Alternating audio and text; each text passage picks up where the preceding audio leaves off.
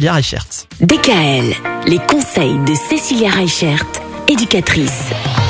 On termine cette première semaine de l'année avec vous, Cécilia, en parlant encore et toujours des bonnes résolutions. Il y a une résolution qu'il faudrait prendre en 2023, c'est celle d'être bienveillant. Alors oui, la bienveillance, euh, ça veut dire beaucoup de choses. Donc moi, je vous propose une petite définition que j'ai trouvée. Alors il y a deux sites qui sont très bien faits pour parler de la bienveillance avec nos enfants. Le premier site, c'est educatou.com, e d u c a t o u t.com et le deuxième, c'est pommedapi.com. Alors sur ces deux sites, vous allez pouvoir trouver plein de choses, des exercices autour de la bienveillance, mais aussi des petits livrets d'accompagnement. Alors concrètement, la bienveillance, c'est pas de vouloir faire le bonheur d'autrui à sa place et selon sa propre vision de ce qu'est le bonheur. Ça veut surtout dire accueillir les émotions de l'autre comme quelque chose de valable, tout en euh, mettant de côté un petit peu ses exigences pour accueillir l'autre dans ce qu'il a à nous proposer, à nous donner, sans forcément avoir un jugement dessus. Mmh.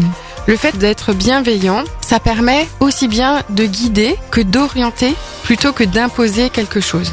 La bienveillance, en fait, avec nos enfants, on l'a au quotidien sans forcément s'en rendre compte.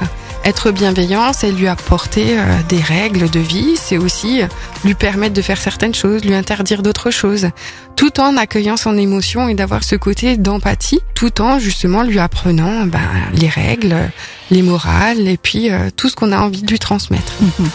Sur educatou.com et sur Pomme d'Api, il y a plein de petits exercices, il y a des livrets, il y a aussi euh, certaines règles pour les parents avec euh, des choses qui vous proposent sur justement comment est-ce qu'on va pouvoir être bienveillant tout en posant ben, des règles et des limites et ce genre de choses. Et, la bienveillance, ça s'enseigne euh, facilement à partir de quel âge? Et quel âge on peut dire qu'un enfant est capable de comprendre la bienveillance? Alors la compréhension de la bienveillance, c'est aux alentours de 8 ans.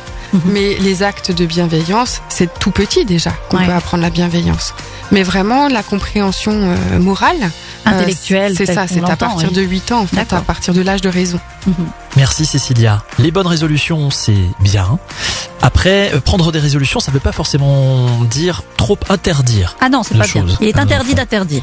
tu serais pas de 68 toi par hasard Euh, non, même pas. Ah d'accord. En tout cas, effectivement, on va on va voir ensemble la semaine prochaine qu'il ne faut pas forcément tout interdire Mm. à nos enfants cette année 2023. Merci. Bon week-end. Bon Bon week-end.